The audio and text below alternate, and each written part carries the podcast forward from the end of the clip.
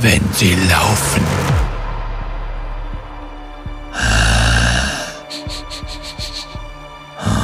Ich finde sie in der Nähe der schwarzen Gassen, wo Händler und Diebe ihre Geschäfte betreiben. Oh, alles steht zum Verkauf, alles ist gestohlen, ich könnte sie alle umbringen.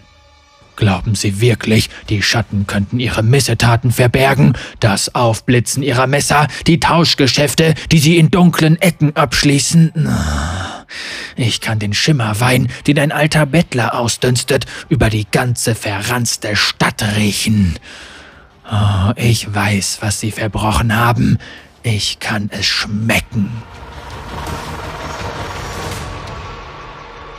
Dann sehe ich sie. Sie nimmt eine Nachricht von einem von Baron Spindlos Männern entgegen, dem mit dem klumpigen Gesicht, lauter Narben, finsterer Blick, und steckt sie in eine Poströhre. Er murmelt ein paar Anweisungen. Wer hätte gedacht, dass der Dreckskerl sprechen kann, geschweige denn eine ganze Nachricht verfassen? Ich habe ihn bisher nur schreien hören. Als wir uns das letzte Mal über den Weg gelaufen sind, habe ich mir sein Bein geholt.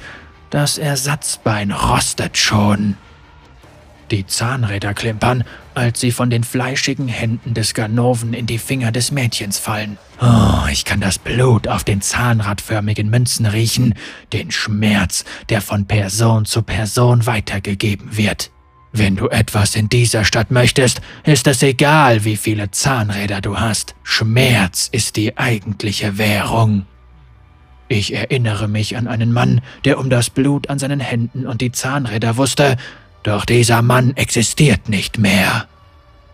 Selbst die Schatten ziehen sich zurück, als meine Augmentierungen kränklich grün erglühen. Das Mädchen wirft einen Blick auf mich und ergreift die Flucht, aber nicht weiter in die Gasse hinein. Sie ist eine Rohrpostkurierin. Sie kraxelt nach oben in die Dunkelheit, einen Weg entlang, auf dem ihr nur sehr wenige folgen können. Ihr steht die Angst ins Gesicht geschrieben. Sie ist schnell, doch verletzlich, und sie trägt eine Poströhre mit dem Siegel eines Chembarons. Die Banden werden sie ins Auge fassen. Oh, sie ist perfekt. Ich beginne die Jagd. Wir bewegen uns so schnell, dass die Stadt um mich herum verschwimmt. Meine Klauen schneiden durch den Rauch, als sie auf den Dächern nach Halt suchen und ich der Kurierin hinterher springe. Wir bahnen uns einen Weg so tief in den Eingeweiden der Stadt, dass sie Chemtik zu bluten scheint und sich toxische Pfützen in den Gassen bilden.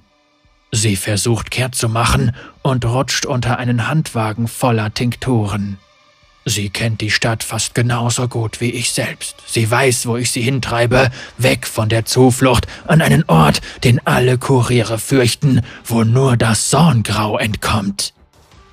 Ich muss ihr ins Gedächtnis rufen, dass sie mich mehr fürchten sollte als alles, was im Dunkeln lauern könnte. Ich lande vor ihr und brülle vor Zorn, meine Klauen reißen ein Stück aus einer Dampfleitung. Sie zögert doch nur einen kurzen Augenblick, bevor sie weiter in die Tiefe flieht. Ich will, dass sie dorthin läuft. Ich kann ihr Keuchen hören, als sie Wände erklimmt und Geländer hinabrutscht. Sie bittet die Windgöttin um Hilfe. Vielleicht sollte ich das auch. Das Tier in mir will mehr als nur töten. Es will Fleisch. Ich könnte sie jetzt sofort reißen. Es wäre so leicht. Meine Klauen fahren aus, gieren nach Fleisch. Ich weiß nicht mehr, warum ich sie verschonen sollte, bis ich mich nähere. Ich bin ihr so nah, dass ich mein Spiegelbild in ihren Augen sehen kann, als sie an einem Sims stolpert und zurückblickt. Ihre Augen schwimmen in Tränen. Es ist alles so ah, vertraut. Ich falle zurück und heule in die Dunkelheit. Das Mädchen läuft weiter. Sie lässt sich in ein Labyrinth aus Rohren für das alte Rohrpostsystem fallen. Ich folge ihr zurückhaltend. Sie ist in einer Sackgasse. Das Mädchen glaubt, dass ich sie töten werde, dass ich meine Zähne fletsche, weil ihre bleiche Kehle mich in Versuchung bringt doch sie ist nur der Köder. Hier wird sie meine wahre Beute hervorlocken. Diejenigen, die es wirklich auf sie abgesehen haben. Na, sieh mal einer an. Was ist denn da aus dem Grau geplumpst? Ein Bandenmitglied tritt aus dem Dunkel hervor. Er und seine Kumpanen umzingeln das Mädchen. Ihre Klingen reflektieren das bisschen Licht, das es bis in die Tiefen schafft. Ich erkenne ihre zerschlissenen Lumpen, die grauen Nägel. Ein toter Mann hatte sich einst mit ihnen eingelassen. Oh, da war ein anderes Mädchen. Ich schüttle die Erinnerungen ab. Ich will sie nicht. Ich kenne dich, meldet sich eine der Nägel zu Wort. Ihr Gesicht ist von Piercings umgeben. Du arbeitest für Boggin, oder? Einen von Spindlaus Handlangern. Was hat der zugedröhnte Psycho wohl so Wichtiges zu sagen, dass wir es nicht mitbekommen sollen? Sie klopft mit ihrem Dolch gegen die Poströhre und lächelt. Bitte, ich muss hier weg. Das Mädchen versucht schluchzend in der grauen Dunkelheit hinter ihr etwas zu erkennen und sich vorbeizuwinden. Nein, musst du nicht. Das erste Bandenmitglied kommt näher. Wir werden uns prächtig amüsieren. Ich zögere, als der Schurke dem Mädchen die Poströhre aus der Hand schlägt. Sie ist mehr Zahnräder wert als das Leben seiner ganzen Bande. Sie ist ihre Fahrkarte aus diesem erbärmlichen Loch, zumindest in ein weniger erbärmliches. Ich hatte gedacht, dass sie die Poströhre einen Augenblick lang ablenken würde. Mehr Zeit bräuchte ich nicht. Sie kracht auf das Pflaster der Gasse, spindlos Siegel gebrochen. Was habe ich getan? Die Kurierin schreit auf, als ein Nagel sie ruppig packt. Es kommt zum Handgemenge, Stahl blitzt auf und dann... Oh, Blut. Der Geruch versetzt mich in Raserei. Die Kammer auf meinem Rücken beginnt zu pumpen und ich bin verloren. Ein Brüllen peitscht durch die Dunkelheit.